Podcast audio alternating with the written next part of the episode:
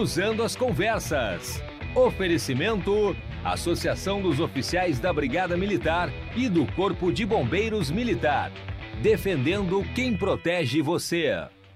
Muito boa noite, está no ar o Cruzando as Conversas desta segunda-feira, começando a semana que abre e descortina para você os principais temas de economia, política e que de fato impactam na vida da sociedade gaúcha. Você confere as temáticas analisadas e debatidas por convidados mais do que especiais, sempre ao vivo tanto presencial quanto via vídeo aqui no Cruzando as Conversas, para que de alguma maneira a gente ajude a você em casa a compreender os temas que são impactantes nessas searas dos principais assuntos da semana da vida econômica, política e social de todos nós. O oferecimento do programa, a Associação dos Oficiais da Brigada Militar e do Corpo de Bombeiros Militar, defendendo quem protege você. Lembrando que você pode conferir a nossa programação nos canais 24 e 524 da Claro Net TV e da Claro Fibra TV, agora levando um sinal melhor, com mais qualidade e espraiando por todo o Rio Grande. Ou nas redes sociais da sua preferência. Acesse o nosso conteúdo com jornalismo 100% local pelo Instagram, pelo Twitter, pelo Facebook e pelo YouTube.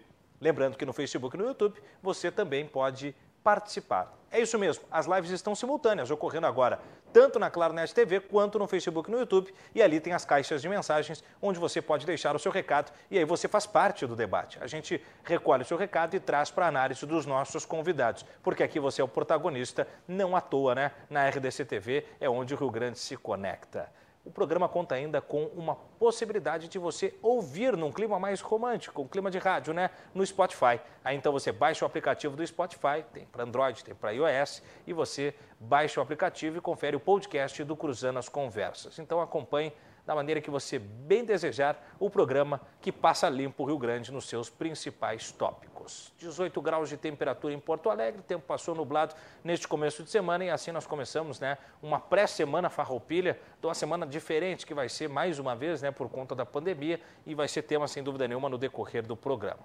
Semana também que marcou, né, uh, ontem no programa de segunda nós tivemos a Carolina Guaidas me substituindo e abordando a Expo Inter, com um rescaldo geral, com autoridades do tema do agronegócio e que fez aí um apanhado de tudo que aconteceu na maior feira do agronegócio da América Latina e que contou com uma cobertura exclusiva. Nesta terça-feira, nós vamos trazer novidades também do que toca a economia. Economia que vai começando a caminhar um pouco mais célere ou talvez a respirar melhores ares depois de tempos mais nefastos por conta da pandemia e hoje com novidade vinda do Executivo do Estado. O governador Eduardo Leite entregou hoje em mãos na Assembleia Legislativa o projeto de lei orçamentária anual, LOA, para 2022. O documento que prevê o resultado primário equilibrado e a retomada de investimentos em valores 74% maiores do que o previsto para 2021. Os desdobramentos dessa situação e as demandas do que toca a economia será o tema que nós vamos desdobrar com a deputada estadual Patrícia Alba, com o deputado estadual Elton Weber e com o economista e presidente do Corecon RS, o Mário Dirima. A deputada estadual Gilá Bertembrack não pôde estar presente, cancelou de última hora agora, pediu desculpas, então nós repassamos a nossa audiência, já havíamos anunciado a sua presença, lamentamos a sua ausência, mas sem dúvida nenhuma fica o convite para uma próxima agenda. Antes de anunciar os meus convidados então com as suas falas iniciais, vamos conferir o que falou Eduardo Leite hoje na Assembleia Legislativa sobre a entrega do documento do LOA. Confere aí. Dito que o ah, nosso compromisso vem com o equilíbrio das contas, o Estado não pagava os seus servidores em dia. Quando nós fizemos o nosso novo plano de carreira para os professores, boa parte dos professores recebeu o reajuste, né? aqueles enquadrados ah, na, no, no nosso plano de carreira com graduação recebem mais do que o piso né, que está em R$ 2.800, recebem aqui R$ 3.030, sem a necessidade de completivos salariais, então houve reajustes. Boa parte dos professores ao longo desses sete anos também recebeu os reajustes conferidos pelo piso nacional do magistério, então não é adequado dizer que há um congelamento salarial ao longo dos últimos sete anos. Mesmo assim, é absolutamente legítima a luta dos professores uh, e o governo trabalha na lógica de poder identificar os caminhos possíveis sem comprometer o equilíbrio fiscal. É importante dizer que neste ano nós estamos sob a vigência da Lei Complementar 173, que eh, veda, impede qualquer tipo de reajuste neste momento. Então não pode haver reajuste ou qualquer tipo de previsão de aumento de receitas. O mais importante aqui é apresentar nessa lei orçamentária anual que o Estado está projetando para o ano que vem um equilíbrio primário, ou seja, um equilíbrio entre receitas e suas despesas, uh, e que vai permitir uma redução das alíquotas de ICMS. O Estado garante, o governo garante a redução de impostos. O imposto sobre o combustível vai cair no Rio Grande do Sul de 30% para 25%. O imposto sobre a energia, sobre as comunicações, também vai reduzir de 30% para 25%.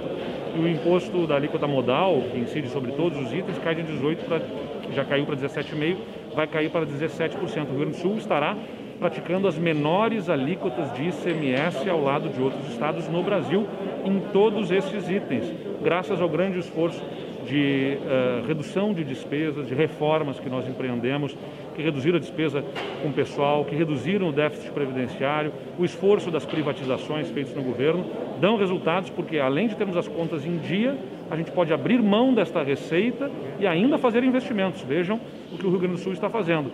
As contas foram colocadas em dia, estamos pagando dívidas deixadas por outros governos, anunciamos investimentos em várias frentes, na saúde, no, nas estradas. Estamos com, com uma situação bastante distinta do que a que nós recebemos de um Estado que não pagava as contas, tinha alíquotas majoradas e não fazia qualquer investimento. Todo esse jogo está sendo virado no Rio Grande do Sul, é o que essa lei orçamentária apresenta. Muito bem, tá então a fala de hoje à tarde do governador Eduardo Leite. Para desdobrar o conteúdo né, da entrega da lei orçamentária para 2022, falar sobre uh, essa retomada econômica, sobre a diminuição do ICMS e outros temas que dizem respeito à economia que eu recebo aqui nos estúdios a deputada estadual do MDB, a Patrícia Alba, a quem eu agradeço a presença, estendo meu muito boa noite. Obrigado, deputado. Até pouco tiveram trabalho na Assembleia, ainda assim a senhora conseguiu nos prestigiar hoje aqui, então muito obrigado pelo, pelo engajamento, pelo esforço. E imediatamente nas suas iniciais, pergunto então, né, um, fazer uma reflexão sobre o que falou o governador agora. Seja bem-vindo. Muito boa noite, Tiago. Boa noite, Mário. Boa noite a todos que nos assistem. É um prazer estar aqui novamente. É nosso. E a gente está lá na Assembleia. A nossa proposição, Tiago, quando me perguntam é, quais são os meus uh, projetos, né? o que, que me, me move estar na Assembleia Legislativa, e eu sempre digo que são estas questões de economia e desenvolvimento do Estado. Né? É, o Estado ele existe por alguns motivos. Nós não temos sociedade sem política e o Estado está ali para fazer uma redução das desigualdades, enfim, e, e para é, gerir aquilo para a sociedade ter um equilíbrio. Só que o nosso Estado do Rio Grande do Sul vem há muito tempo. É, ele serve apenas para si mesmo e sequer serve para si mesmo, porque não conseguia pagar o salário em dia dos servidores, não pagava fornecedores em dia, enfim. E aí vem ao longo do tempo, iniciando lá na, na época da governadora Ieda, passando pelo governo Sartori e agora eh, né, no governo Eduardo Leite, nós, deputados, estamos colaborando para que o Estado possa chegar ao que hoje o, o, governador celebra. Enfim, eu acredito que nós tenhamos muito ainda a melhorar, mas uh, o governador já vem celebrando algumas alterações na situação econômica, financeira, fiscal do Estado do Rio Grande do Sul, que nós temos que nos debruçar. Uma das questões que ele fala e, e que eu acho que é, é uma responsabilidade do, do governante é fazer um orçamento real. Né? Uhum. Então, não estipular valores que jamais vão ser alcançados com o objetivo de gastar aquilo que não tem. O Estado não funciona diferente da nossa casa ou de, um, ou de uma instituição privada que só pode gastar aquilo que arrecada. Então, acho que esse é um, um início de, de conversa, acho que tudo parte deste início. E a gente está lá, nós estamos na Assembleia buscando sempre buscar esse equilíbrio para o Estado. E claro que é, o governador assume num momento diferenciado é, para o bem passando por etapas que o governador Sartori avançou uhum. e que nesse momento ele tem mais facilidade de conseguir. Hoje, por exemplo, votamos o regime de recuperação fiscal, a adesão, votamos favorável, era algo que desde o governo passado nós vínhamos buscando, não tínhamos conseguido. Mas ainda há muito para fazer. O governador celebra, por exemplo, a queda da alíquota de ICMS, uhum. que na verdade deveria ter caído no final do ano passado. Em dezembro de 2020, essa alíquota já devia estar abaixo. Quer dizer, e eh, nós não temos que celebrar, nós temos que. Eh, é, é uma tristeza que ela tenha ficado este tempo de pandemia que as pessoas precisavam de, de é, suporte, de um respiro para o empreendedor e para aquele que está trabalhando.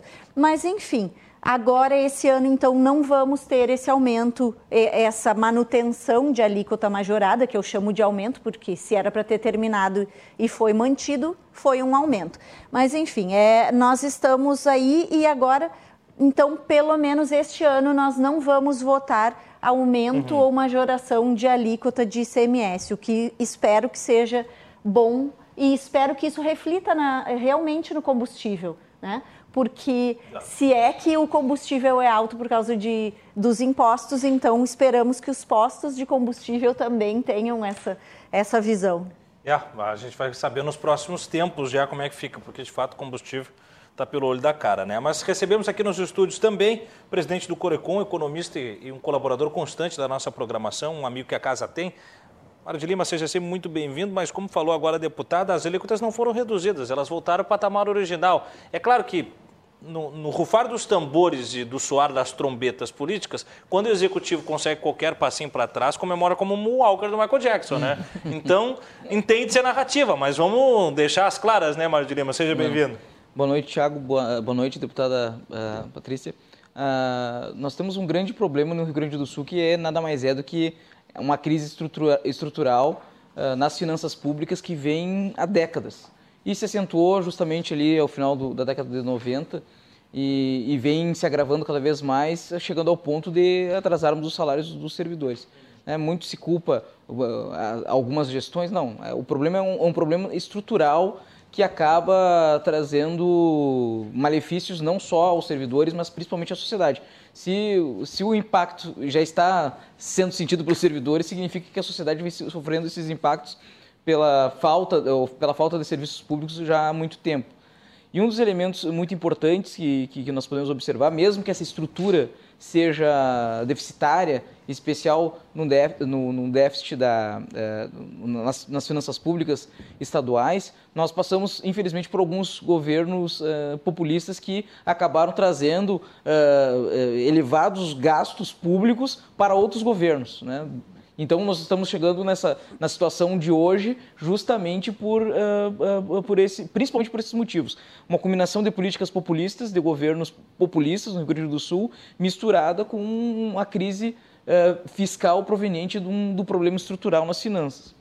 Então, mesmo que o governador hoje ele, ele consiga uh, comemorar o que, o que foi apresentado na Assembleia Legislativa, que é sim um, um ponto positivo diante do, do, do momento que, em que nós nos encontrávamos, ainda é necessário fazer muitas coisas, porque nós não vamos sair da, da crise fiscal do Rio Grande do Sul cortando despesas ou aumentando a arrecadação ou ajustando apenas o, os impostos. Nós temos muitas coisas para fazer. Né? A deputada colocou muito bem eh, em relação ao regime de recuperação fiscal, que não é o melhor remédio, mas é o remédio que se tem, né? que nós temos que realizar isso, porque ao mesmo tempo que nós uh, possamos adotar o regime de recuperação fiscal, nós temos que evitar novos governos populistas para não desestabilizar as poucas conquistas, mas que diante do cenário são muitas, uh, que se conquistou até hoje nos últimos anos.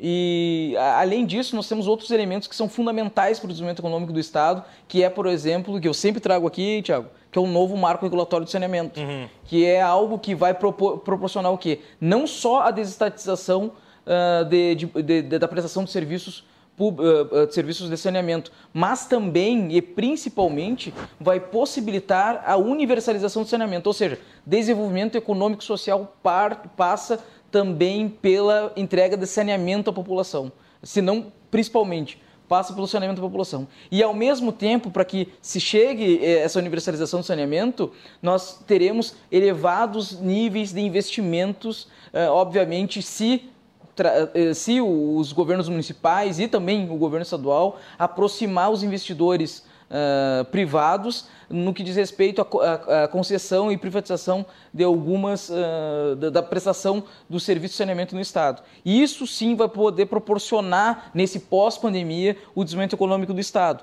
Então, uh, e aí eu faço uma crítica ao governo do, do Estado, já, já escrevi alguns artigos a respeito disso, que nós temos que me discutir melhor a, a proposta de unidades uh, regionais de saneamento. As unidades regionais de saneamento propostas, elas, elas primeiro, elas não são regionais, porque elas são totalmente espalhadas. Né? Uhum. É claro que a, a, a, o novo marco regulatório, uh, ele, ele considera a possibilidade de criarmos unidades regionais de saneamento na verdade, não seriam unidades regionais de saneamento, seriam uh, unidades funcionais de saneamento, uhum. quando dispersas, porque a base, a, ideia básica do, do, do, de uma região é justamente a, a, contiguidade territorial né, e as características políticas, econômicas, sociais e territoriais, mas mesmo assim, o novo marco regulatório leva essa possibilidade, mas leva essa possibilidade como uma exceção. Primeiro, a, a, a, proposta de unidades regionais de saneamento desconsidera as regiões metropolitanas e, ao mesmo tempo, desconsidera o Estatuto da Metrópole. E, em segundo momento, também desconsidera as aglomerações urbanas e, a, e também as micro-regiões. E as, as, aglomerações, as aglomerações urbanas e as micro-regiões, isso. É, então, existe um grande Uh, problema no que diz respeito a uma das principais possibilidades de desenvolvimento do Estado, que é o novo marco uh, regulatório de saneamento, que vai possibilitar não só levar água e esgoto tratado para as pessoas, aliás, o esgoto é o principal motivo do, da poluição dos mananciais, dos rios, dos recursos hídricos do Estado do Rio, do Rio Grande do Sul. Então, uh, o novo marco regulatório de saneamento não só vai garantir um, uma, uma água com mais qualidade para o uso da população, para o uso econômico na lavoura, para o uso econômico na, na, na criação, uh, de, de, de, na criação de gado, na pecuária, etc. Mas também vai permitir que o Estado do, do, Rio Grande do Sul volte ou se torne novamente, né, se torne novamente e se consolide como um, um, polo turístico utilizando os seus recursos hídricos, como por exemplo aqui nós temos o Guaíba, né, e aí a unidade, a, a proposta de unidade regional de saneamento uh, apresentada pelo Executivo Estadual acaba colocando Porto Alegre e essas cidades regiões metropolitanas uh, numa situação difícil, porque inevitavelmente irá ter que aumentar a, conta de, de, de as contas de águas uh, e, e, isso vai possibilitar vai, vai, vai construir uma situação bastante difícil já para os moradores dessas regiões, dessas regiões uh, metropolitanas como a de Porto Alegre e da Serra Gaúcha. É aí, né? Tem bastante tema para a gente desdobrar. Isso está caindo de madura a questão do saneamento, né? Não só uh, pelo tema de momento no parlamento, que é a privatização da Corsã também, mas especialmente por esses impactos, uh, não só ambientais, mas econômicos e sociais, como trouxe agora o presidente do Corecon, Mário de Lima. E conosco por vídeo também, fechando a nossa bancada de hoje, deputado estadual do PSB, o Elton Weber, a quem eu agradeço a presença e ter confirmado conosco aí a, a parceria também não só hoje, mas como no Manhã RDC aí com o nosso Armando Burdi. Seja muito bem-vindo, eh, deputado. É uma satisfação recebê-lo no nosso programa. Esteja sempre convidado e, da mesma medida, peço os seus desdobramentos nas aberturas, nas falas iniciais, né, sobre a, a visita do, do, governador hoje à Assembleia com este documento, o que de fato significa uh, a, a, baixa do SMS, a situação do LOA, enfim. Estamos a lhe ouvir, deputado. Seja bem-vindo. Boa noite, Tiago. Boa, Boa noite, noite, Mário. E estimada colega Patrícia Alba, deputada estadual, inclusive a qual eu tenho um grande respeito pelo seu trabalho e muitas ações temos trabalhado em conjunto. E inicialmente dizer a partir do que o próprio Mário estava dizendo sobre a questão da Corsã, do saneamento básico, na minha opinião, nós teríamos que ter discutido primeiro a regionalização do saneamento básico dos municípios de uma forma diferente do que foi apresentado pelo governo do estado. Inclusive, na tarde de hoje, nós, eh, a pedido do governo, do governador, a Assembleia Legislativa aprovou a retirada da urgência desta proposta da regionalização dos municípios. Acredito que nós vamos ter um tempo melhor para discutir o tema da regionalização, inclusive esse tema capitaneado pelo próprio presidente da Assembleia em outras reuniões onde nós deputada Patrícia e tantos outros participaram. Por que, que eu digo que era importante nós primeiros definirmos a questão da regionalização para depois o modelo de privatização ou de abertura de capital da Corsã? Porque a Corsã, sem os contratos dos municípios, ela não tem muito valor. Talvez o seu patrimônio. Porque quem dá volume, quem dá valor à Corsã é os contratos dos 316 municípios, que tem por alguns anos ainda contrato com a Corsã. Porém, era e foi importante a manifestação dos municípios o dia antes da votação que se tratasse com mais calma e um pouco mais de tempo. E eu sou partíssimo desta posição, por isso que eu quero deixar muito claro esta questão que ainda vamos ter que debater muito esta questão do saneamento básico e a regionalização desta, desta questão da água e do esgoto também. Por outro lado, acho que com certeza eu me somo aqui a quem já falou que é importante sim que o governo está, o governador confirmou que não pretende renovar ou aprovar a continuidade do aumento das alíquotas. Isso com certeza é positivo. E apenas lembrar que em 2018 já foi feita uma aprovação para a continuidade dessas alíquotas em 2020 de novo. Então, nós estamos já por duas vezes prorrogando. Então, essa notícia hoje, com certeza, é positiva e que vem junto no debate que a Assembleia fez hoje na questão do regime de recuperação fiscal, que certamente a grande maioria dos próprios parlamentares, não sei o que a deputada Patrícia pensa sobre isto, mas eu gostaria de ter tido, por parte do governo federal, uma contribuição maior, um retorno maior sobre aquilo que a Lei Candir, deste 96, havia sido preconizado, inclusive, por muito tempo, usado como uma saída para a crise financeira ou as nossas dívidas com a União, e nunca se concretizou. E, inclusive, temos e aprovamos nesta tarde porque era dentro daquilo que se podia fazer a melhor solução. A melhor solução, definitivamente, talvez não, mas dentro do cenário é o que se poderia fazer. E muito importante eu, frisar aqui também de que nós vimos diversos governos passarem por Brasília e pelo Estado nestes últimos vinte e poucos, trinta anos. E este problema sempre foi empurrado com a barriga. Pelo gestor público estadual, por quem estava no governo federal, às vezes até os mesmos partidos estavam em Brasília ou aqui, e não foi solucionado. Então, sim, eh, lamentamos, poderia ser melhor, queríamos ter maior, mais recursos da Lei Candir para o Estado, queríamos ter descontado uma parte das dívidas, mas não foi possível. Então, avançamos do que foi possível. E, por fim, dizer aqui que, na nossa visão, nós temos que ter mais políticas estruturantes de Estado e menos de governos pontuais eh, a cada quatro anos. Eu vou te dar um exemplo prático. Nós já tivemos, nos últimos quatro, cinco governos, todos os governos trabalharam a questão da irrigação na questão da agricultura. Todos eles com algum tipo de programa. Mas nós não tivemos até hoje e não temos hoje uma política de Estado que vise reservatórios, sistemas de irrigação, uma questão que perpasse governos e que seja uma política permanente. Não só aquela correria que, quando dá seca estiagem, todo mundo corre, todo mundo, eh, enfim, prefeituras e Estado tem que correr atrás para minimizar os prejuízos. Então, essa é apenas uma constatação no sentido de estrutura de Estado, estrutura de políticas públicas de apoio para quem produz de Estado, permanentes, longas e que perpassem governos, não só planos pontuais ou programas de governo durante quatro anos.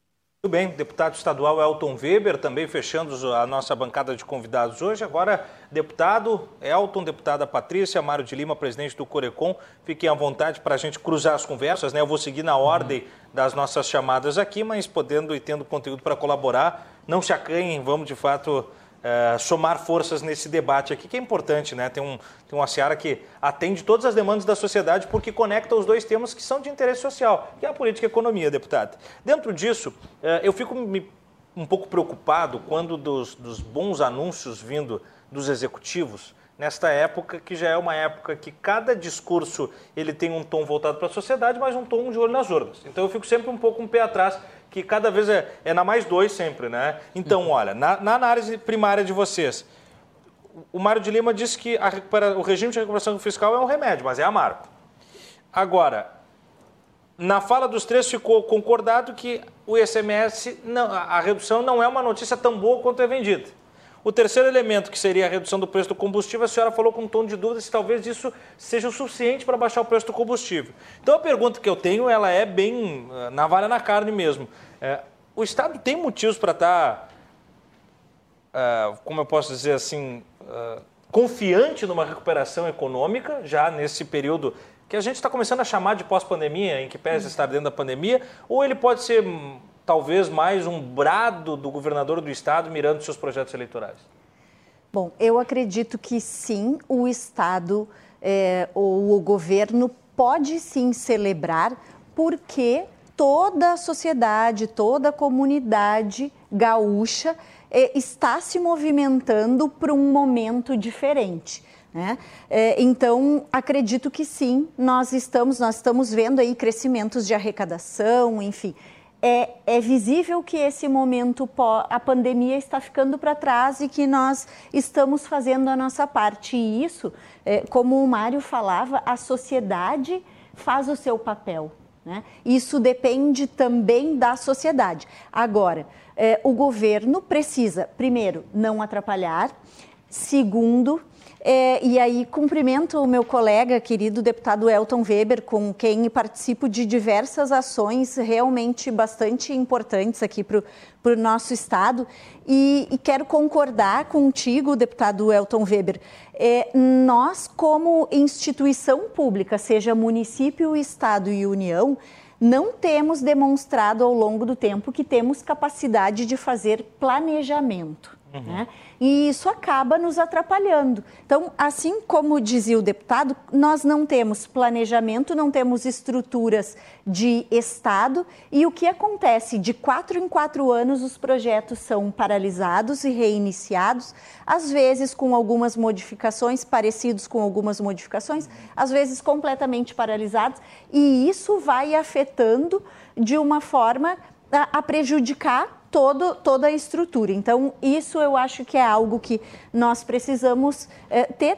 Hoje em dia, nós temos um diferencial, porque a legislação, ela faz com que o administrador precise tomar algumas providências. Né? É, essa, é, eu vejo dentro do meu partido, às vezes, uma análise de que este governo segue o que o governador Sartori fazia, e aí eu tenho aqui que dizer que sim, porque isso é uma determinação uhum. legal uhum. e o administrador precisa Não é uma tomada de decisão, é um, um regimento, né? O regimento é necessário, precisa fazer. Uhum. Então, é, acho que sim, a gente pode ter sim essa, é, digamos, é, algo favorável. Nós te, vemos né, esse, essa perspectiva, o Estado pode sim mas não pode parar. E, e aí a questão que tu falava, Tiago, que me preocupa bastante, porque para o político a, a, a, conotação eleitoral ela está sempre presente. É. Né? Isso é natural, faz parte da política. Para a gente poder fazer políticas públicas, colocar claro. é, né, em ação aquilo que a gente deseja, nós precisamos de votos.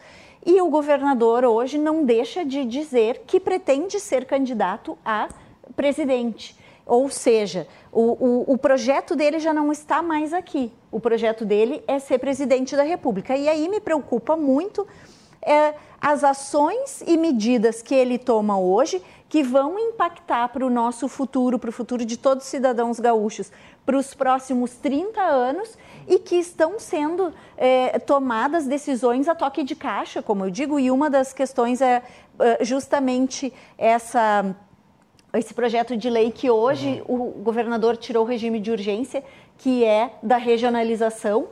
Então, são situações que nós temos que conversar, que debater e que ver as melhores alternativas para a população. Não a melhor alternativa que vá hoje, atualmente, colocar recursos no caixa do Estado e esses recursos, recursos vão se esvair, porque o Estado deve muito, e aí nós vamos continuar pagando nos próximos 30 anos. Então, eu, eu tenho sérias restrições a muitas ações e atitudes que o, o governo vem tomando que vão impactar aí para a economia e para o futuro do nosso estado pelos próximos anos. Posso depois seguir nesse tema, mas Vamos eu sim. já trago acredito que a questão da Corsã é um problema muito sério que não pode e não podia ser discutido como foi, assim, rapidamente em 30 dias, e os próprios pedágios que estão sendo também eh, implementados aí mais de 20 praças de pedágio em todo o estado também é algo que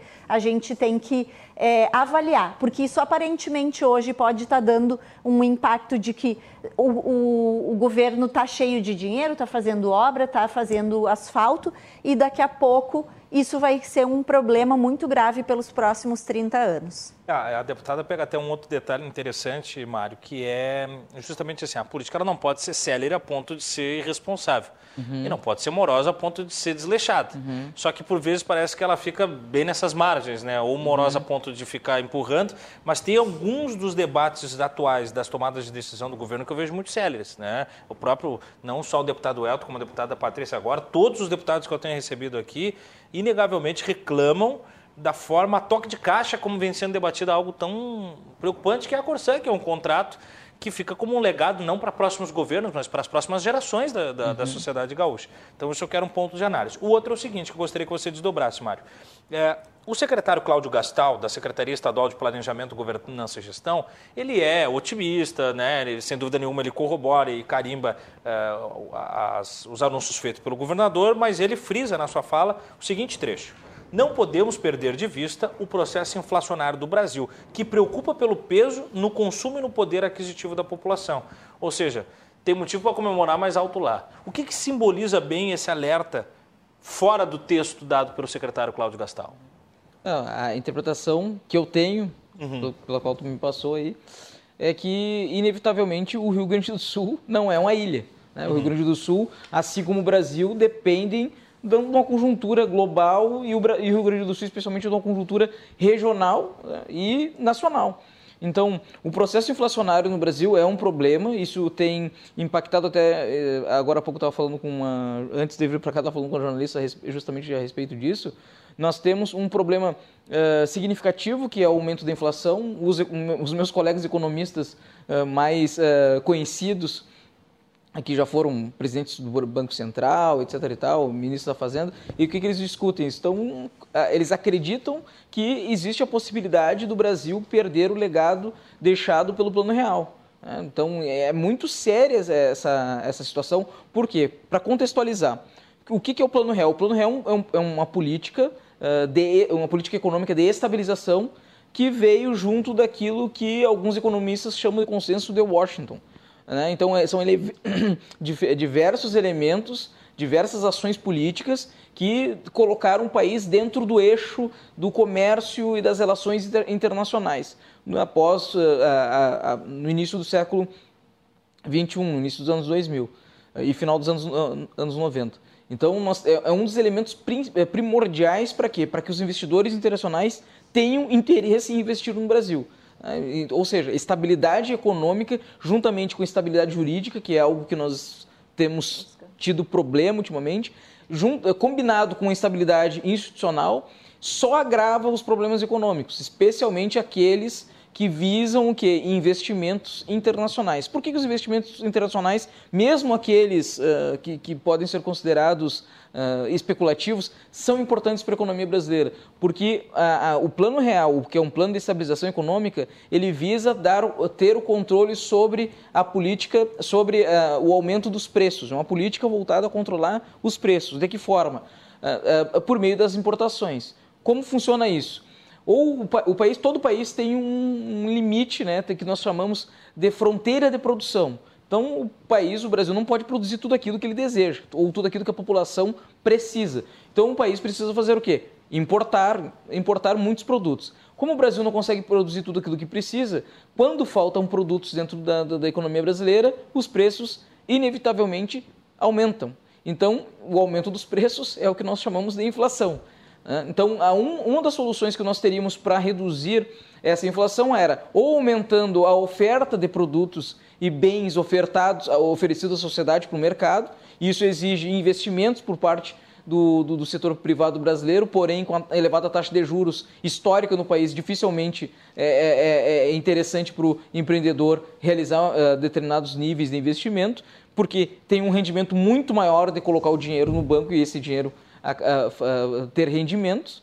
Então, uma das principais soluções que o Brasil precisa, uh, realiza, é justamente aumentar a taxa de juros para quê? Incentivar a venda de títulos públicos para uh, uh, no, no, mercado aberto, incentivando os, os, os, os investidores internacionais a comprarem títulos públicos do Brasil a um nível mais elevado de taxa de juros. Isso faz com que entre dólares para dentro do Brasil, o Brasil tem esses dólares, quanto maior o, o número de dólares, quanto maior a reserva cambial do país, o Brasil tem uh, faz com que esse o, a taxa de câmbio, o preço do dólar se reduza e esse preço do dólar possibilita então um aumento da importação, esse, aumento da importação, uh, a entrada de novos produtos sendo ofertados para a população reduz o preço e, e a inflação é controlada. Ou seja, toda a política brasileira, toda a política econômica do Brasil tem como base o controle uh, dos gastos públicos. Por quê? Porque o, o, não controle dos gastos públicos, a irresponsabilidade fiscal, acaba gerando o quê? Acaba gerando um aumento da, da, da quantidade de moeda da economia, ou seja, uma expansão monetária via gasto público, que faz com que tenha mais dinheiro circulando na economia do que produtos sendo produzidos. E aí então faz com que nós tenhamos inflação. A consequência disso é o quê? É que aquela pessoa mais pobre não consegue pagar as suas contas, tem dificuldade de ir no mercado fazer uma compra no supermercado, e aí nós temos combinado a isso o quê? Um problema tributário né, que nós estávamos falando justamente agora uhum. sobre ICMS. E isso exige um esforço muito maior do que reduzirmos o ICMS de 30% para 25% no caso do, dos combustíveis. Isso exerce, eh, exige o exercício de ações mais fortes em relação ao aspecto nacional. Então, para ter uma, uma grande liderança nacional, especialmente no aspecto fiscal, é necessário lutar pela implementação de uma reforma tributária que garanta mais recursos para os estados e para os municípios uh, e ao mesmo tempo uma redução, uma redução da quantidade de dinheiro uh, que fica na União e preferencialmente uma taxa uh, uma, um, com impostos com taxas menores que, que possibilite também uma redução da guerra fiscal para que o desenvolvimento se dê de forma mais uniforme no território. Então nós temos muitos elementos que são bastante complicados uh, nesse aspecto. Então a inflação, sim, é um grande e, se não, o principal indicador da qualidade da nossa economia, porque a nossa política econômica, a partir do plano real, ela nada mais é do que o controle da inflação para que todos os demais indicadores econômicos possam ser favoráveis à população brasileira. Tudo bem, tá aí o alerta, sinal de alerta ligado e, e dado todo o gabarito didático aí do professor economista e presidente do Curecom, Mário de Lima. Deputado Elton Weber, na sua primeira fala o senhor falou né, sobre as políticas de gestão, né, de governo e não de Estado, e, e, e trouxe como um dos elementos uma falta de preocupação mais profunda, especialmente com o, a produção primária, o trabalho de irrigação, enfim, né? Ah, e os, há pouco a gente falava da Expo Inter, o agronegócio e tal, e a agropecuária, por exemplo, é o carro-chefe de uma reação do PIB né? Estão puxando aí em 35,7%. O governo, o governo anunciou que nos próximos 20, 30 dias vai eh, soltar um programa similar ao projeto Avançar, que injetou 5,2 bilhões né, com obras viárias, concessão de estradas e tal, e daí um programa voltado para a produção primária, especialmente no, no que toca esse, essa atuação com as irrigações e com todo um cuidado é, com os produtores do campo. Uh, o que, que, o senhor diz disso? É mais um programa de governo ou pode ser um legado daqui um pouco mais para estender para esse grande carro-chefe que é a agropecuária e o agronegócio como de maneira geral uh, para a reação econômica do Estado?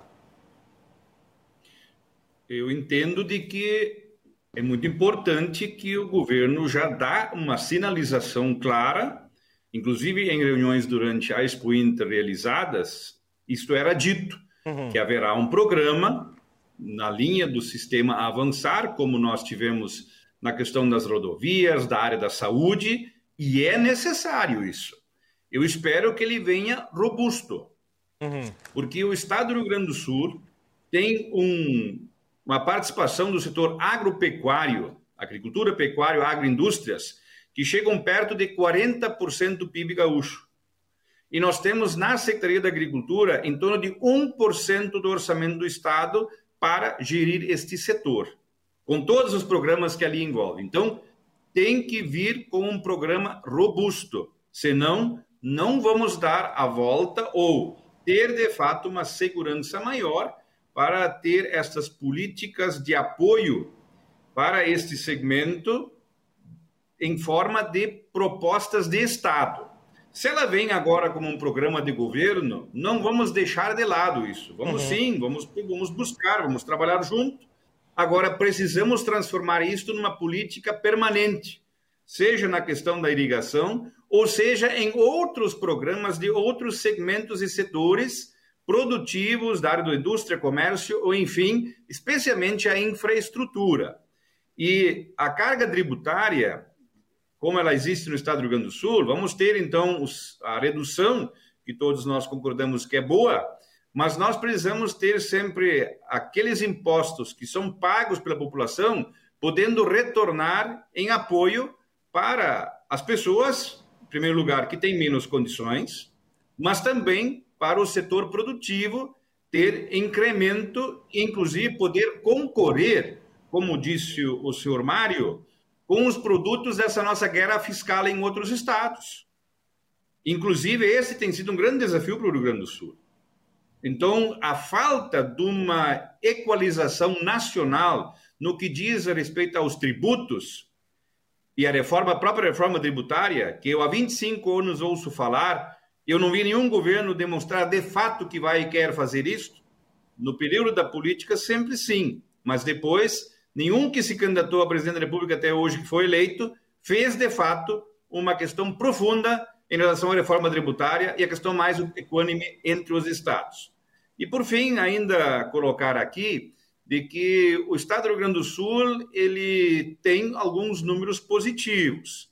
O PIB gaúcho de 2019 até agora, ele teve um crescimento de 4,6%, 4,5% mesmo durante a pandemia, somando o período 19, 20 e 21. No Brasil, esse crescimento foi de 1,5%. Então, comparativamente, não podemos deixar de dizer que os empreendedores, as pessoas que têm loja, que têm comércio, que têm indústria, a agricultura pecuária, todo o setor da produção de alimentos, da agricultura familiar, tem cumprido o seu papel no nosso Estado. E precisamos que, como estrutura pública, o Estado possa continuar avançando também, e como disse a minha colega Patrícia Alba, às vezes não criar obstáculos para atrapalhar. E porque nós é. temos muitas vezes algumas questões burocráticas que acabam atrapalhando as pessoas que querem empreender. Não é, na minha, na minha visão, um discurso que eu quero transmitir aqui de que cada um faz como quer. Não é isso.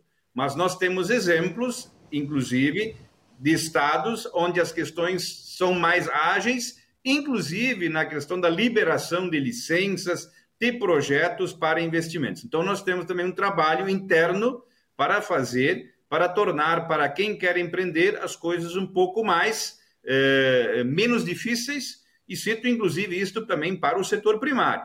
Quando se trata de licença ambiental, e aqui não estamos querendo falar contra o meio ambiente, uhum. sem defender o meio ambiente, mas tirar a burocracia. Então, temos muitas tarefas pela frente e me preocupa, para complementar só, sim, e eu concordo com o doutor Mário, também com a Patrícia, minha colega Patrícia Alba, deputada, de 1994 até agora, eu estou no momento que eu me preocupo, estou muito preocupado com a, a linha da questão do aumento da taxa de juros, do aumento da inflação, e em alguns momentos me parece que ainda estamos tentando procurar um rumo para onde a política deve ir no nosso país, dos mais diversos segmentos, tanto da economia quanto de investimentos e assim por diante.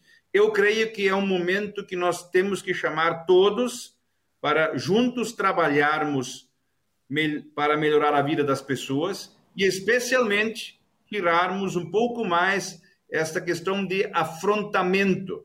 A todo momento parece que alguém tem que afrontar o outro e causa muitas vezes semanas de debates enquanto a gente não se concentra naquilo que de fato deveríamos estar fazendo, que é esta certa sombra que está vindo por cima da nossa economia, da inflação e de outros temas de interesse público comum de todas as pessoas. É verdade, deputado, mais pura verdade. Bom, a gente vai para uma rápida primeira parada no programa e volta já para falar sobre as políticas para uma retomada uma reativação da economia no estado do Rio Grande do Sul para esse segundo semestre, já projeção para 2022 também. E você não pode perder, mande seu recado, participe e venha para o Cruzando as Conversas. É rapidinho, a gente vai ali e volta já.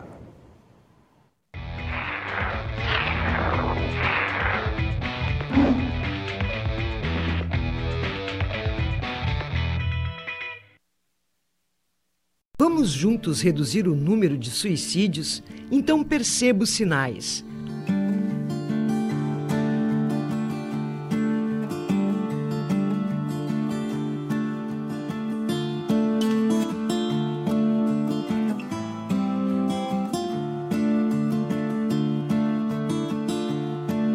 Ouça, leve a situação a sério, pergunte sobre tentativas anteriores, ganhe tempo remova armas, cordas e remédios. Comunique familiares e encaminhe aos serviços de apoio.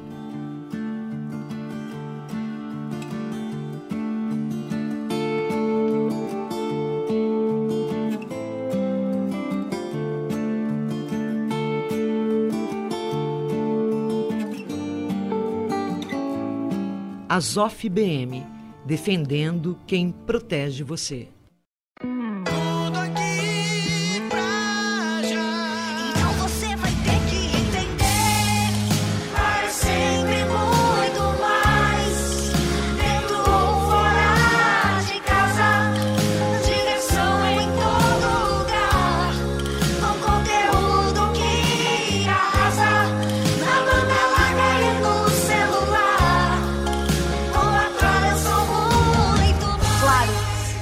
Conectado.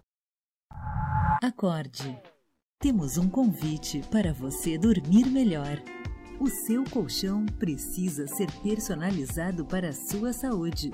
Por isso, a Vivar é a primeira empresa do Brasil a montar todos os seus colchões à mão. E por que só a Vivar faz isso por você? Porque para nós, a sua saúde importa muito. Sinta-se convidado a dormir melhor.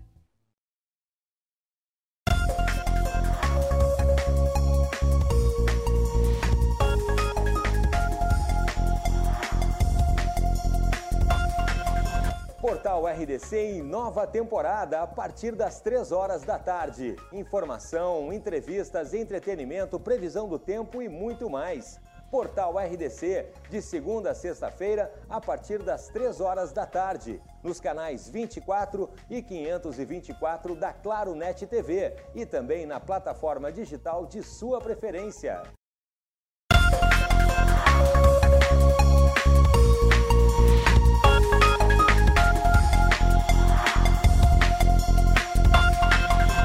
Portal RDC. Oferecimento Irmãos Galeazzi, a evolução dos metais em sua empresa. Fone 2104 1066. Há mais de um ano, nossa rotina mudou. A forma de estudar, o modo de consumir, até nosso ir e vir. Tudo mudou. As incertezas tomaram conta da rotina. Mas quem é brasileiro sabe que desistir não é uma opção. E o medo deu lugar ao cuidado. Cuidamos da saúde para cuidarmos da educação, da segurança, do trabalho. A pandemia mudou muita coisa, só não mudou o principal: cuidar é vida. Uma campanha RDC TV. Afinal, o Rio Grande se conecta aqui.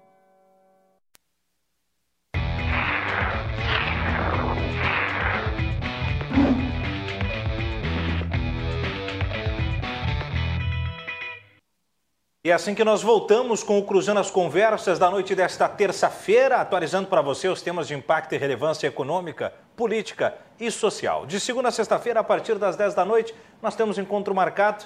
A gente aqui dos estúdios recebendo convidados, tanto aqui eh, presenciais quanto por vídeo, e você, né, que nos recebe em casa e participa, vem integrar o nosso debate, mandando o seu recado, mandando a sua mensagem, conectando o Rio Grande como a RDC TV faz com muito gosto, né? Através dos canais 24 e 524 da Claro Net TV e da Claro Fibra TV ou nas redes sociais da sua preferência, Twitter, Instagram, Facebook, YouTube e o podcast do programa lá no Spotify. O oferecimento, Associação dos Oficiais da Brigada Militar e do Corpo de Bombeiros Militar, defendendo quem protege você. Hoje a gente está desdobrando né, algumas novidades, alguns anúncios desde a semana passada sobre uma retomada do PIB, sobre eh, regime de recuperação fiscal, sobre baixa do SMS, que é a, a notícia de hoje, projeto de lei orçamentária, e aí eu recebo nos estúdios a deputada estadual do MDB, a Patrícia Alba, o presidente do Corecon, o economista e professor Mário de Lima, e por vídeo, o deputado estadual do PSB, o Elton Weber. Deputada, a gente ficou de trazer na sua próxima fala, a gente falava sobre a celeridade de algumas coisas, né, da, e a senhora disse, não, na próxima abordagem quero falar sobre pedágios e Corsã. São dois tópicos que realmente, né, eles são um eletrocardiograma para essa reta final de governo eh, na temporada de 2021, começo de 2022. Bom, Tiago, eu tenho sérias uh, contradições. Uh, contrariedades uhum. com o que o governador pretende colocar em prática, tanto com a questão da Corsã quanto dos pedágios. Eu estava ouvindo atentamente aqui o que o professor Mário falava a respeito eh, do saneamento e que essa privatização vai ser benéfica, mas nós temos um, um problema nisso inicial uhum. e primordial que o governador está é, privatizando, pretende vender e passou já na Assembleia, infelizmente, com meu voto contrário. Eu, eu não sou contra privatizações, mas eu sou contra a privatização da água. E, e esse projeto passou lá. Como o governador, então, pretendendo fazer essa concessão e essa é, abertura de capital e essa venda de um produto que não é dele, Uhum. A água é, é, de outorga dos municípios, ou seja, os prefeitos é que poderiam ou regionalizar, ou municipalizar, ou conceder, enfim. E, e por que, que eu digo isso? Porque novamente nós entramos na questão de que o Estado pretende o, colocar nos cofres públicos recursos para poder fazer ou demonstrar que está fazendo algumas obras ou que está num crescimento econômico que, na verdade, ele vem usando então algo que não é seu. E, e aí nós chegamos na, na seguinte situação, uh, Mário: o governador ofereceu 6% daquilo que for o, o resultado da venda da Corsã para os prefeitos. Mas como que ele vai eh, ceder 6% se 100% seriam dos municípios? O governador está vendendo uma empresa, uma prestadora de serviços, porque o serviço, na verdade, é lá dos municípios. Então, nós já começamos errado. Né? Por que, que este recurso, então, não vai todo para os municípios, com a obrigação, a obrigatoriedade dos municípios fazerem o investimento na, no saneamento. Eu, eu, concordo contigo também, Tiago, que o Estado é muito moroso. Né? É. E, e a, essas burocracias desnecessárias elas deviam ser abolidas. Agora, nós não podemos tratar em 30 ou 60 dias algo que vai impactar na vida do cidadão pelos próximos 30 anos. É, por vezes moroso, por vezes célebre demais, né? Não demais, um e aí... termo, né? É, e, e o que, que a gente está tratando aqui? De, de algo que vai, vai impactar na vida do cidadão. Então, uhum. o benefício tem que ser para o cidadão claro. e não para o governante. Né? Claro. E aí a gente se, se depara então com essa situação que a Corsã vai ser vendida e aí nós temos lá na Assembleia agora um novo projeto ou um outro projeto, o da privatização já passou e nós temos o da regionalização que uhum. também não está adequado. E, e não, se não está adequado agora, não vai estar adequado nos, pelos próximos 30 anos. Só que hoje é o momento da gente barrar isso e fazer essas conversas, esses debates, para que todos saiam ganhando com essa situação. E aí eu chego na questão da, da tarifa da, da água, por exemplo, ou do saneamento. hoje, bem ou mal, e eu tenho sérias críticas à eficiência da empresa Corsã, uhum. né? ela poderia ser mais eficiente, ela tem resultados positivos que ela poderia investir, ela tem um resultado anual em torno de 300 milhões, ou seja, ela tem resultado positivo, ela não é deficitária. Da mesma forma que o ente privado vai buscar financiamento em bancos, a Corsã pode fazer isso também.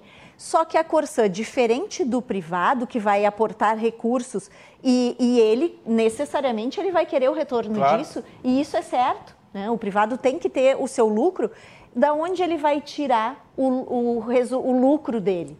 Isso basicamente ele tem a tarifa para fazer. Então eu acho muito séria uma situação de nós pegarmos um produto que é necessário para a vida das pessoas, não é qualquer coisa que o Estado está tratando aqui. Aqui é água, é necessário para a vida. Então, ela, para todo cidadão, seja pobre ou rico, ter água saindo do seu, da sua torneira hoje, ele tem, ele consegue isso com uma, uh, com uma tarifa razoável a gente não tem a segurança de que isso vai acontecer depois. Também não temos a segurança de que esses investimentos vão conseguir chegar na universalização uh, da água e do tratamento de esgoto. Nós não conseguimos, não foi apresentado para nenhum de nós, né, deputado Elton, e eu sinto muita falta dessa, dessa conversa e desse debate com o governo. Para nós, essas informações não chegam e nós somos representantes da população ali na Assembleia. Então, ali nós temos que parar. E quanto ao pedágio, uhum. da mesma forma, o, o governador pretende colocar pedágios em mais de mil quilômetros de estradas no Rio Grande do Sul, com uma modelagem que não só, a meu ver, mas ah, todas as pessoas com as quais nós estamos conversando e debatendo, que são vereadores, prefeitos, é, são presidentes de associações, o modelo, a modelagem não está adequada. O governador pretende fazer através da concessão das rodovias, através de menor tarifa e maior outorga, uhum. que vai também impactar na tarifa dos próximos 30 anos. Ou seja, vai entrar um valor e um recurso hoje no Caixa do Estado, nós vamos para isso, nós vamos já iniciar pagando uma tarifa mais alta e vamos passar os próximos 30 anos pagando uma tarifa maior, porque o governo pretende colocar recursos nos cofres do Estado hoje.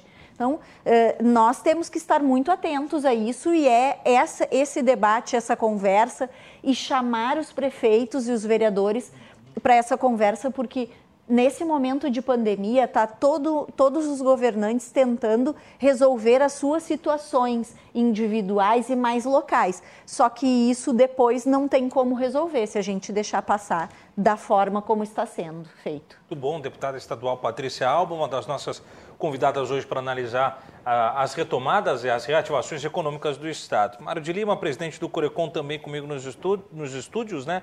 Mário, a deputada agora pegou bem o foco, né, um, talvez uhum. um, um, ponto nevrálgico, que são as, as desestatizações ou as uhum. privatizações.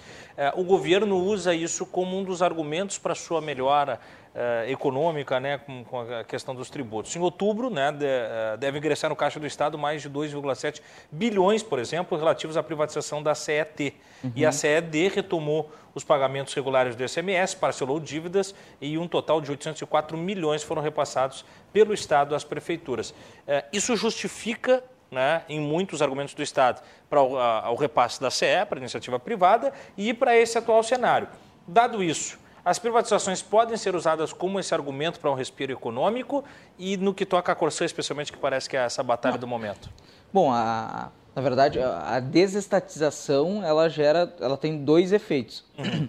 No caso de uma privatização da venda de uma companhia, como por exemplo a Corsã, esse recurso ele, ele tem que ser utilizado, é, é, é, é a venda de um, de um, de um, bem. Né? Uhum. Então, seria a alienação, seria a alienação de um bem. E a alienação de bens dentro das finanças públicas é receita de capital. Uhum. Sendo receita de capital, ele não pode gastar com despesa corrente, por exemplo, com gasto de pessoal, com uh, manutenção, etc. E tal. Então, ele precisa pensar muito bem onde ele vai realizar esse, uh, utilizar esse recurso. por exemplo, é necessário que o, que o Rio Grande do Sul invista em infraestrutura, por exemplo. Mas qual infraestrutura? Que tipo de infraestrutura será investido? Né, para garantir o crescimento econômico não de agora, o crescimento uhum. econômico daqui os do, duas, três, quatro, cinco décadas. Então esse é, um, esse é um fator importante. E ao mesmo tempo, o outro viés da desestatização é reduzir o quê? É reduzir o custo que uh, uh, o, o, custo existente nessas, nessas companhias. No que diz respeito à Corsã, especialmente no que diz respeito à Corsã, nós temos uh, do, do, duas, dois grandes argumentos. O primeiro é a universalização do saneamento. Né? Mas eu não sei se esse modelo que foi uh, apresentado para que se fosse uh, privatizado a Corsã sem um debate mais apurado pelo Legislativo Gaúcho e pela sociedade gaúcha vai possibilitar que essa estrutura seja eficiente e, ao mesmo tempo, consiga, por exemplo, levar a universalização, justamente porque essa proposta de, de, de unidade uh, regional uh, de saneamento, a chamada central, que é formada somente por empresas que têm, ou melhor, com municípios que têm contratos com a Corsã, e isso cria uma dispersão que demonstra claramente que esse modelo dispersivo serve para que a Corsã ganhe preço né, para uhum. poder uhum. ser vendida. Essa é uma observação é, é, técnica, econômica minha, né, tão política, mas é, dá, dá para observar isso. Parece que ó, vamos fazer um arranjo aqui para que a Corsã ganhe preço e nós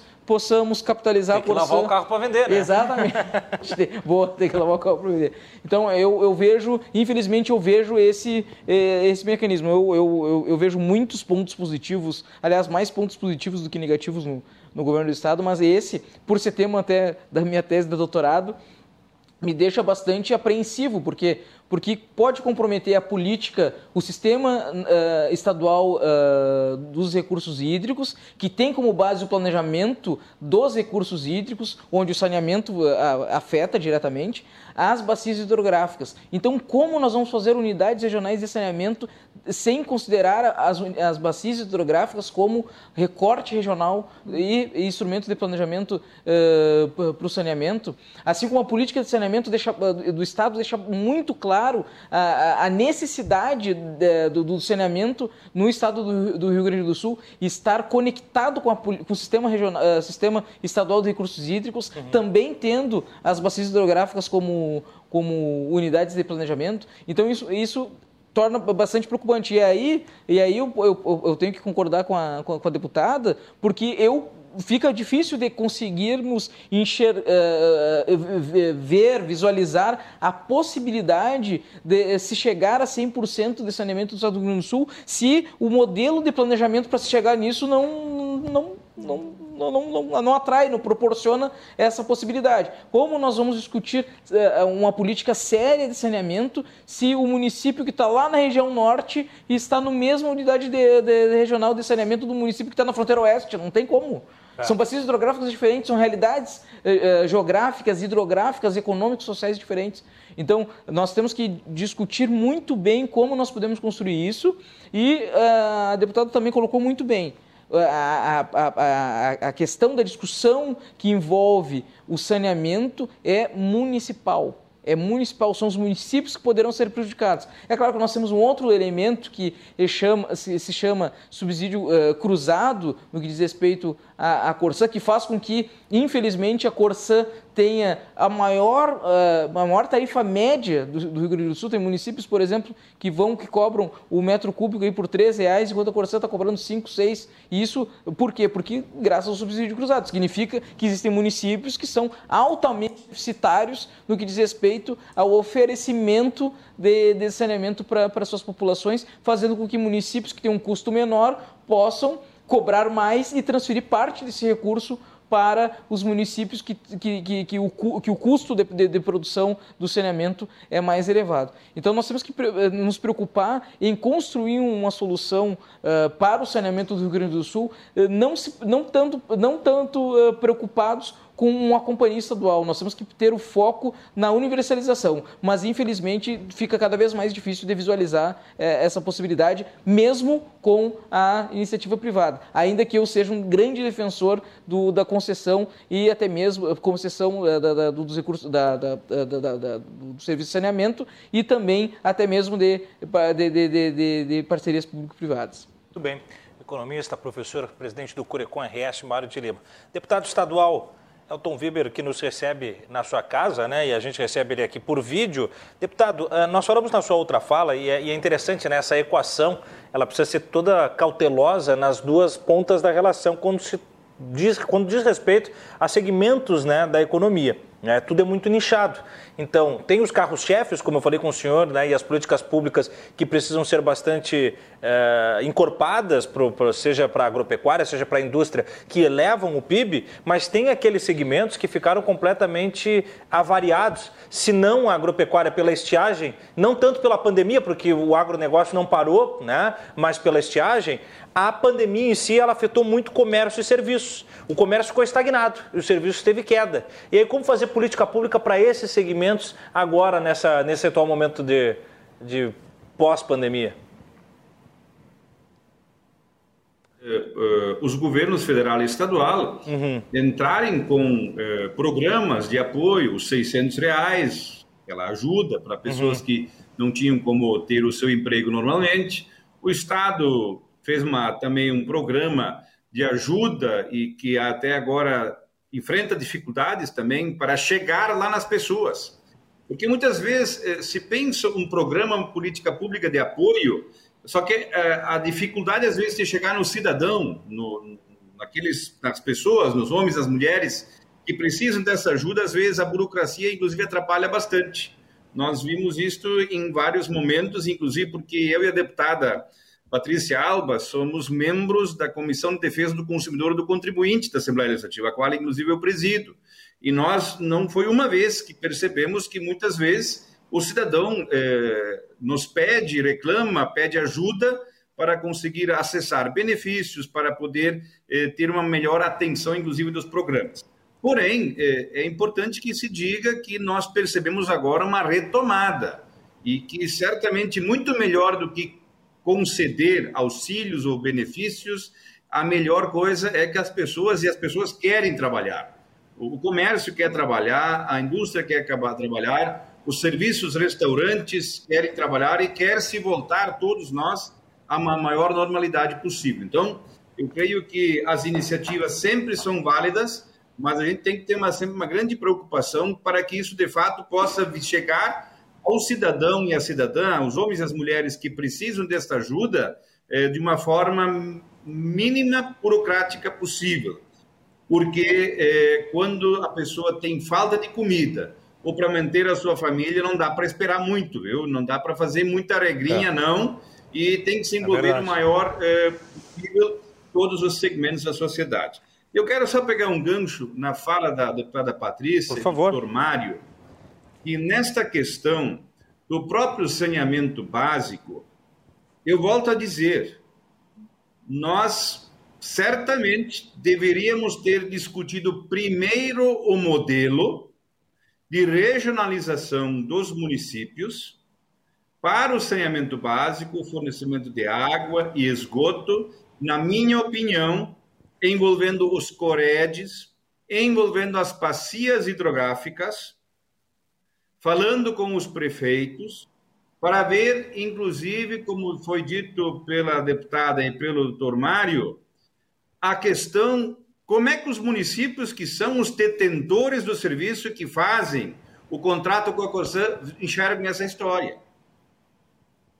Porque não dá para nós, a, a, de certa forma, pressionar e correr para fazer a venda da Corsã da sua maior parte, sem ter aquela outra questão primeiro estabelecida. Eu não tenho dúvida, deputada Patrícia Alba, da mesma forma como a senhora votou contrária a esta forma de venda ou abertura de capital da Corsã, eu também votei contrário. Uhum. E não é porque eu seja contra privatizações. Eu votei favorável em duas, três vezes a privatização da CE, da própria CRM, e podemos votar novamente. Porém, eu preciso, e acho que todos nós temos uma necessidade de estar convencidos e estar claro como as coisas vão acontecer. E eu tenho dúvidas de fato sobre esta forma. Aqui não estou aqui para desrespeitar ou dizer que os outros deputados têm que fazer como nós, eu e a Patrícia pensamos, eu e a deputada Patrícia, mas tem esses aspectos sim para serem avaliados. Da mesma forma como a questão dos pedágios. Discutir que não vamos ter mais pedágio, isso é, isso é discurso passado. Os pedágios vão existir. Agora, a forma de concessão, aí nós temos que discutir. É, a questão toda, por exemplo, em torno da outorga. Por que, que o Estado tem que cobrar uma joia, um valor específico, para repassar a concessão? Se dali para frente o Estado não vai mais investir naquela rodovia. É. Quem vai investir é a empresa que vai assumir a concessão. E quanto mais a empresa pagar para o caixa do Estado dinheiro para poder colocar as praças de pedágio e fazer a manutenção da rodovia e consertá-la e fazer as melhorias, tanto mais vai aumentar também o valor pela passagem do pedágio. Então, a outorga e colocar um teto mínimo para uh, o deságio, nós não podemos concordar. Porque uh, o pensamento nosso, seja na questão Corsan e outros serviços, tem que sempre ser, pelo menos esta é a minha visão, de que quem tem que ser o maior beneficiado de tudo isto é o cidadão. Se o pedágio pode ser mais barato e não ter outorga para a concessão da rodovia, então nós temos que tirar a outorga, mesmo que ela tenha sido aprovada já pela Assembleia. Numa outra visão, talvez, do que está sendo aplicado agora. A mesma questão é do deságio sobre os preços. O exemplo da 287, a rodovia concedida, não é que talvez seja uma maravilha, mas o preço baixou de R$ reais para R$ 13,70, porque houve um deságio e não houve outorga. Então é um exemplo talvez a ser adaptado para as outras concessões. Por fim, falar um pouco do desenvolvimento do setor da nossa agricultura, do setor primário. Nós temos trabalhado e já está aprovada pelo, pela Assembleia Legislativa e já sancionado pelo governador um programa estadual de produção de etanol de combustível. Nós temos, nosso estado compra 99,2% do etanol misturado a gasolina ou para outros produtos de outros estados. Paraná, São Paulo e Mato Grosso. Repassamos por ano 680 milhões de reais em ICMS para outros estados. Enquanto nós temos uma matriz produtiva na área da agricultura, com muitas propriedades, com muitas áreas, em torno de 2 milhões de hectares no inverno, nas culturas de inverno que não são plantadas. E para isso podemos ter esta alternativa. Nós eh, coordenamos esta proposta e conseguimos aprovar uma proposta para o incentivo para a produção de etanol, inclusive com redução tributária ao modelo de São Paulo, do Paraná e também do Mato Grosso, para que nós, em vez, quem sabe daqui a 10 anos, mandar ICMS embora comprando etanol dos outros estados, possamos produzir o etanol aqui, gerando emprego, tanto no campo quanto na indústria, e nós sermos um produtor ainda maior de energia.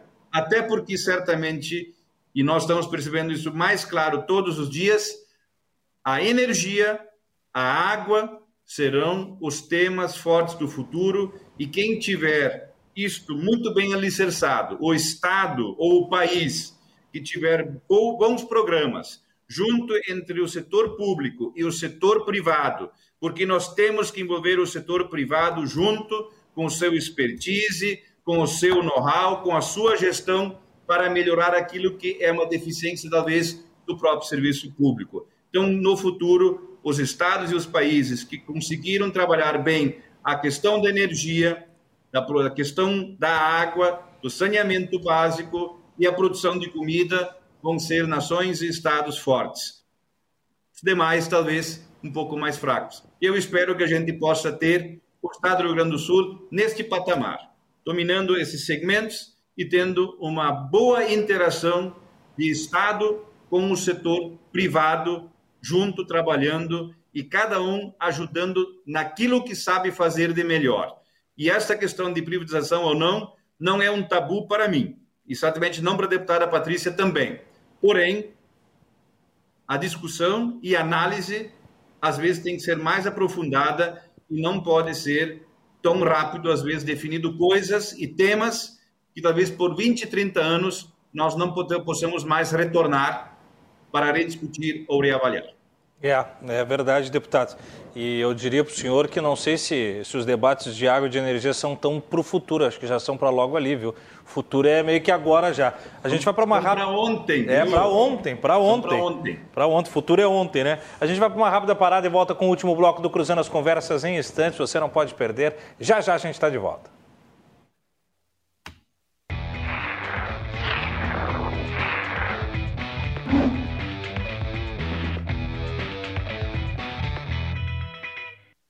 Vamos juntos reduzir o número de suicídios?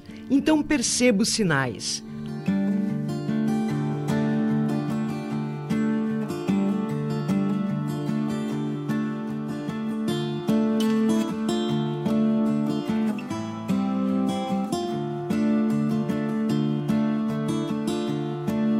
Ouça, leve a situação a sério, pergunte sobre tentativas anteriores, ganhe tempo remova armas, cordas e remédios. Comunique familiares e encaminhe aos serviços de apoio.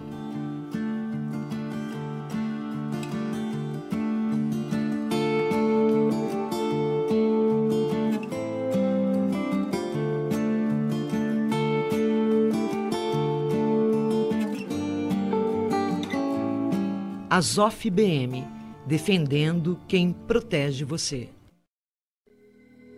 Quando você aprendeu a caminhar, você lembra quem estava lá? Quando você aprendeu a comer, você lembra quem estava lá? E quando você teve as suas primeiras conquistas? O amor transforma crianças em adultos, falhas em acertos, começos em vitórias. Na Bevita, amor significa cuidado constante. Cuidamos de quem sempre cuidou de você.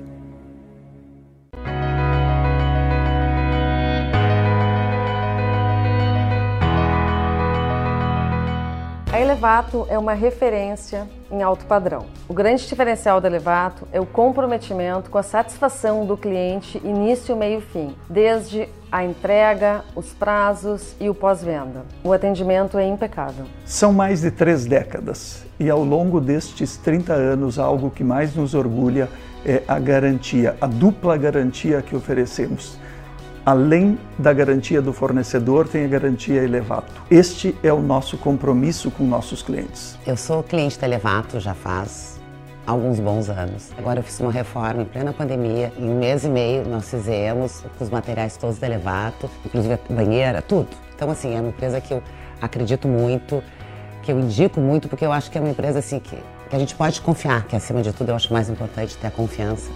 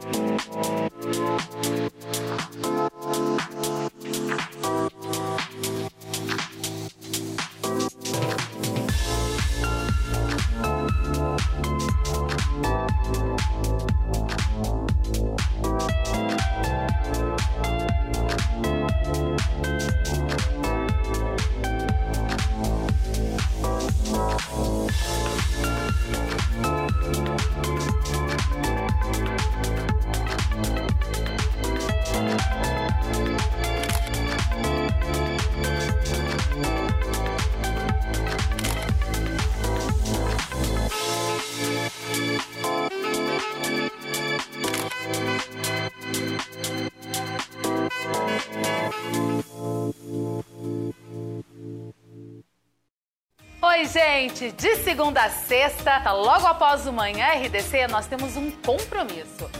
Moda, fofoca, gastronomia e muita diversão. Você sabe, aqui na RDC TV, a gente pode chegar.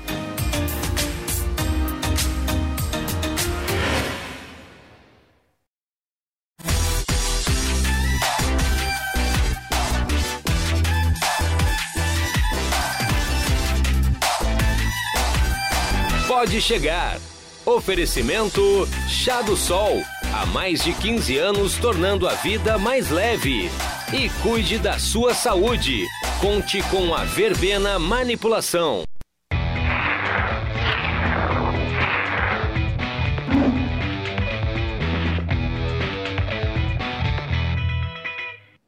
E é assim que nós voltamos com o último bloco deste belíssimo Cruzando as Conversas de terça-feira. Aliás, a semana começou com tudo, né? Ontem nós tivemos aqui a Carolina Guaidas me substituindo e fazendo um rescaldão, panorama completo do que rolou na Expo Inter. A RDC TV que teve o seu estúdio avançado, a casa da RDC, lá no Parque de Exposições Assis Brasil. E assim, né, fez uma cobertura intensa dos dias de feira, trazendo as principais vozes, né, desde o vice-presidente da República, o vice-governador do Estado, vereadores, deputados, ministros, secretários, né, as grandes lideranças do agronegócio. Nosso trabalho de mostrar o Rio Grande na tela da RDC TV cumprido a risca. E hoje nós falamos já destas novidades que desde a semana passada vão dando picos de retomada da economia, tanto com PIB, baixa de impostos e outros elementos que nós desdobramos aqui na programação neste Cruzando as Conversas de hoje, que você confere no oferecimento da Associação dos Oficiais da Brigada Militar e do Corpo de Bombeiros Militar, defendendo quem protege você. E ainda, né, lembrando que você pode conferir o nosso programa e toda a programação com jornalismo 100% local, com entretenimento, esporte, com reportagem na rua, com prestação de serviço, previsão do tempo, utilidade pública e muito mais nos canais 24 e 524 da Claro Net TV e da Claro Fibra TV, levando o sinal de qualidade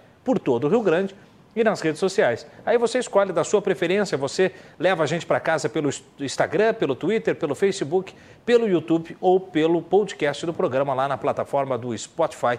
Baixe o app do Spotify e leve o podcast do Cruzando as Conversas. Chegamos ao último bloco para as considerações finais, mas eu não posso deixar de lembrar né, a evidência do mês aqui, a evidência do Lúcio Vaz, que não só é uma das melhores revistas de cunho político e econômico, tem o presidente do, do Sindicato dos Médicos, Marcelo Matias, na capa deste mês, né?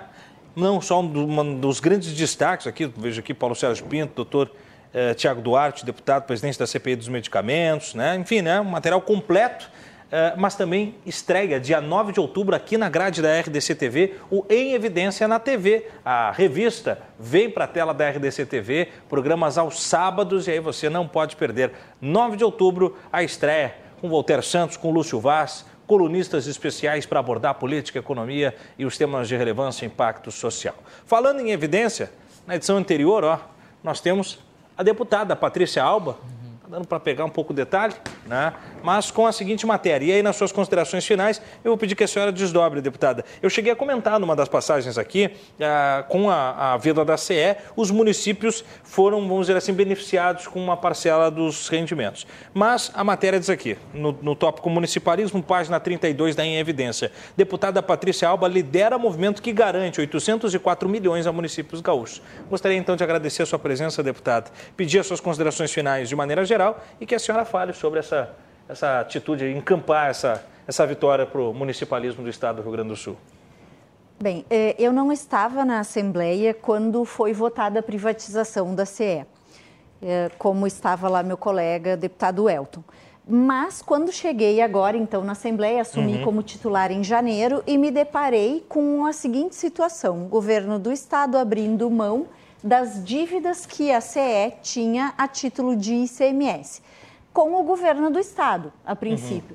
Uhum. Ocorre que desse dessa parcela toda, 25% é dos municípios.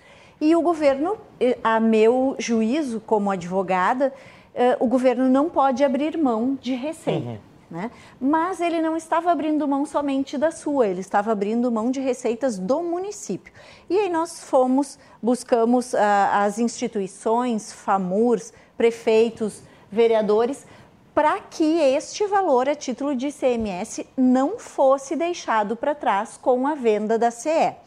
E gerou um resultado, os municípios receberam há alguns meses já esse valor total de 804 milhões, Porto Alegre, se eu não me engano, recebeu 39 milhões. Gravataí, que é a minha cidade, recebeu 18 milhões. Ou seja, é um recurso que jamais os municípios poderiam abrir mão e principalmente nesse momento de pandemia. Sem dúvida. Né? Então, nós não podemos deixar que essas situações aconteçam e aí eu, eu retorno um pouquinho só para fechar aqui Por o favor, raciocínio. fique à vontade que nós temos tempo, deputado. Tá bem. Nós uh, falamos bastante sobre reforma tributária, falamos e o, o professor Mário falava sobre o pacto federativo, uhum. ou sobre o novo pacto federativo, e nós nos deparamos diariamente com as dificuldades que nos trazem a, a forma que nós temos de tributação e a forma que nós temos do nosso pacto federativo, que não comporta mais a, a forma que a legislação hoje é, endereça a, os serviços. Né? Nós temos ali uma pirâmide de serviços que os municípios são os prestadores dos serviços de saúde, de educação, hoje em dia até de segurança, porque uhum. se deixar a cargo do Estado, o Estado não tem conseguido fazer a sua parte. Então, todos os, ser, os serviços, a grande maioria dos serviços, seja por lei ou pela Constituição, são de competência do município. Ao mesmo tempo que a gente tem o, o, a distribuição do, da arrecadação tributária de uma pirâmide invertida.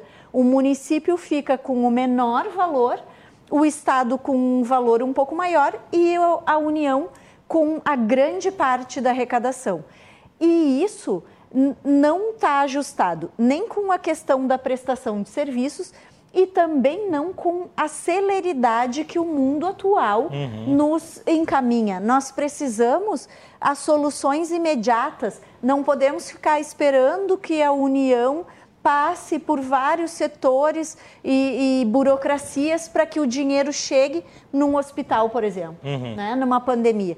Então, esses recursos de, de ICMS, eles são um, um resgate disso. O município não pode ficar sem. Ele já tem pouco recurso e aquilo que ele tem, ele não pode abrir mão. Né? Então, eu, eu, acredito que também, assim como falava o professor Mário, o deputado Elton, a respeito dos próximos temas a serem debatidos, temas globais, eu diria, mas aqui no Brasil nós temos que debater a reforma tributária, que há 25 anos está no Congresso. Essa da PEC 45 está tá lá no Congresso desde a época que o nosso governador Rigoto estava lá uhum. tratando disso. E ela foi completamente é, modificada, reduzida, destruída, eu diria, não serve para o que ela se propunha. E a questão do pacto federativo é urgente essa alteração. Eu até entendo que num determinado momento em que não se tinha como controlar os recursos públicos, enfim, nós precisávamos ter um centro gestor disso. Uhum. Hoje nós temos inúmeras possibilidades de controle e de transparência e nós podemos sim deixar esses recursos já aqui, porque tudo nós temos que buscar na União, então por que isso? Né? Por que nós temos que ir lá buscar os recursos e pior, nós vamos buscar também os projetos e os programas é, de, de os programas de serviços públicos que são pensados, na maioria das vezes, de uma forma global para um país inteiro, um país do tamanho que é o Brasil, que tem regiões completamente diferentes. Então, eh, isso é algo que nós temos que trazer para o nosso dia a dia, é algo que acaba sufocando os nossos empresários. Uhum. A questão tributária tem que ser discutida, tem que ser trazida, porque não existe crescimento econômico se a, o, os empresários, se aquele que produz não consegue fazer isso, é sufocado com tributos, ao mesmo tempo que nós não podemos ter instituições estatais que não conseguem prestar o serviço público adequado, não por falta de dinheiro, mas por burocracia ou por formatação inadequada. Muito bom. Deputada Patrícia Alba, muito obrigado pela presença, deputada. Esteja sempre convidada ao Cruzando as Conversas, a casa é sua. Mário de Lima, também aqui nos estúdios comigo. Aí o Mário já está mais do que em casa, né, Mário? Seja uhum. sempre muito bem-vindo, sabe o caminho da roça, presidente do Corecom, professor de economia. Mário, a sua medida nas considerações finais, eu pergunto o seguinte: quais são então os próximos, as próximas preocupações de tópico econômico, tanto por parte do Estado quanto da sociedade gaúcha? A primeira, eu acho que o primeiro grande desafio é concluir esse processo de vacinação, uhum. para tentar trazer o mais rápido possível a normalidade da economia. Né? Ter uma vida normal, voltar a, a demandar bens e serviços, para que a economia possa, então, ter uma, uma reação mais adequada, mesmo que ela está, uh, tenha apresentado uh, um comportamento positivo, que ela volte ao normal, que ela possibilite que as pessoas voltem a, a, gerar empregos, os empreendedores voltem a gerar empregos, as pessoas que precisam de empregos voltem a ser empregadas, as pessoas que, que, que trabalham na informalidade possam exercer a sua atividade. Então, existem muitos elementos que, que, são, que seriam beneficiados por uma eh, vacinação mais maciça, ainda que o Rio Grande do Sul, em especial Porto Alegre, cidade onde eu vivo, tenham, tenham, tenham liderado, estejam sendo sempre na frente desse processo. Uh, depois desse processo, obviamente, uh, da, da, da, vacinação, nós temos que ainda nos manter vigilantes no que uhum. diz respeito aos gastos públicos do Estado e como disse a deputada, começar a fazer movimentos que consolidem o quê? A reforma tributária, uma reforma tributária em que o ônus, eh, não só o ônus, mas também o bônus fique com os municípios, porque hoje os municípios são uh, responsáveis pela, pela, execução da educação, pela execução da saúde, da assistência social, mas infelizmente os recursos uh, não são os recursos não são suficientes. Então a União vai lá e estabelece é, obrigações para os municípios, mas esquece de repassar os recursos para os municípios. Pelo contrário, até é, é, tira, tira, tira esses recursos. E depois disso, uh, nós temos que uh, garantir que o Estado do Rio Grande do Sul, a partir do, do de, de, de, dessa, dessa adesão ao regime de recuperação fiscal, não faça mais aventuras no que diz respeito às finanças públicas. Uhum. Mantenha-se firme no que diz respeito à responsabilidade fiscal, garantindo a, a, a, prosperidade das finanças públicas e até nós conseguirmos, após algumas gerações, eh, melhorar a nossa situação. Então, Tiago, essa, essa é a minha deixa. Quero agradecer mais uma vez o convite e colocar à disposição o Conselho Regional de Economia, para a deputada Patrícia e, e para o deputado Elton, para que nós possamos, então, colocar o Conselho à disposição do Rio Grande do Sul e da Assembleia Legislativa de todo o Estado. Muito bem, e é necessário mesmo, porque precisa de, de qualidade técnica, um tema que não pode ser tocado aí no empirismo, né? Deputado Elton Weber, muito obrigado pela sua presença também, esteja sempre convidado.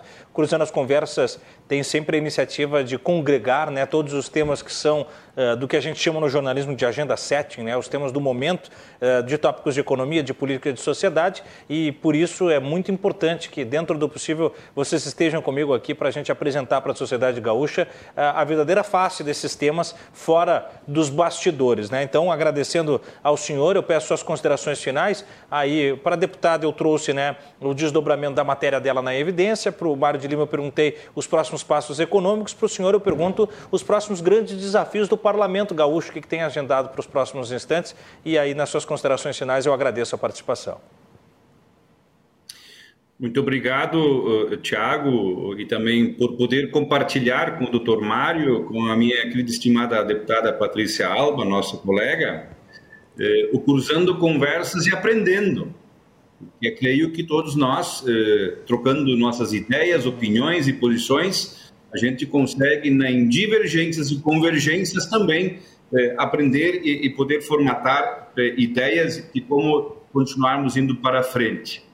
E nesse sentido, eu quero aqui dizer de que tá, o próximo tema agora dentro da Assembleia Legislativa que vai certamente merecer muita atenção nossa é a Lua a lei orçamentária, que hoje foi trazida pelo governador, com a sua mensagem, nós vamos ter que debater isso, a questão dos recursos financeiros, a questão das vendas estatais, por onde nós entendemos que deve ser colocado mais recursos, em alguns setores já foi aplicado. Quero aqui lembrar eh, o trabalho da deputada Patrícia Alba na questão dos recursos para os municípios, para outras áreas da saúde, estrutura de estradas, Vamos apresentar a nossa posição também no, para o setor da agricultura, para o setor primário, para a educação, com certeza também, e dizer aqui que, sem dúvida nenhuma, além destes temas, nós vamos continuar debatendo outros temas que foram colocados, como, por exemplo, independente se já passou ou não algumas questões sobre Corsã, eh, a questão da repactação ou da eh, eh, questão fiscal com o governo federal, a própria questão dos pedágios, vão continuar sendo temas que vão ser abordados. E, além disso, aqueles que surgem durante a semana, durante os meses e durante os períodos. E tenho a convicção também que nós vamos ter que estar bem atentos e continuar esse processo de vacinação para que as pessoas de fato se vacinem e a gente possa ter um maior controle ainda sobre este vírus. Uhum. Controlar totalmente, creio que não vai ser possível, mas o maior controle possível. E ao mesmo tempo olhando para um além das questões do nosso estado, mas que tem a ver com o nosso estado, e tem a ver com os municípios, e tem a ver com a vida das pessoas, a discussão de um pacto federativo com a pirâmide invertida do que ela é hoje. Porque não dá para nós continuar tendo os municípios de Pires indo para Brasília pedir coisas, com justiça pedindo, com certeza, mas nós temos que mudar essa forma de distribuição dos recursos entre estados, municípios e a União. E com isto, não tem como escapar da discussão da reforma tributária eu creio que a partir das próprias assembleias legislativas, das câmaras de vereadores, da FAMURS e dos municípios, nós vamos ter que pressionar para que estes dois temas sejam temas centrais também do governo federal, do parlamento, da Câmara, do Senado, enfim, para que nós avancemos nisso. Senão, como foi dito já por outros e por mim mesmo também, daqui a 25 anos nós não queremos mais estar discutindo o mesmo tema de que não foi feita reforma tributária, e continua uma questão de guerra fiscal entre os estados e que os municípios continuam de pires pedindo, por favor, governo federal e estadual, nos ajudem, porque é lá que as coisas acontecem, é lá que as pessoas vivem e certamente eh, deputada Patrícia Alba com certeza vai concordar comigo, como nós somos dois deputados municipalistas, nós temos que defender cada vez mais que as coisas o Estado, os benefícios, as ajudas cheguem até o município, tanto para quem vende o seu trabalho como mão de obra, tanto para quem também é empreendedor e oferece mão de obra ou trabalho para quem precisa. Para mim, todos são trabalhadores, todos são pessoas que precisam que o Estado, na medida do possível, cada vez faça melhor a sua parte e nós possamos fazer as mudanças que muitas pessoas esperam. Com certeza não vai ser tão curto quanto a gente gostaria, mas nós temos que enfrentar esses temas. Portanto, foi uma noite proveitosa de conversa, de aprendizado e deixamos aqui o nosso obrigado por termos sido convidados e Tiago à disposição da tua equipe e de ti também e um abraço para o Luciano da nossa querida Evidência que sempre tem dado muito espaço para os temas que aqui estamos a debater também.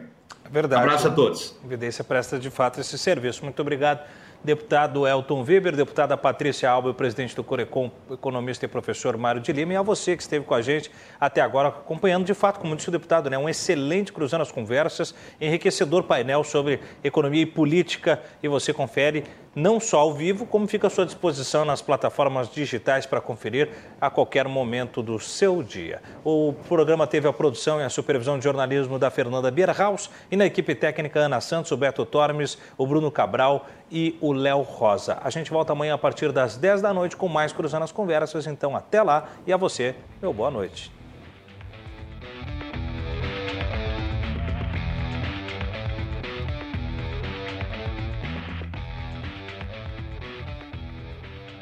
Cruzando as Conversas.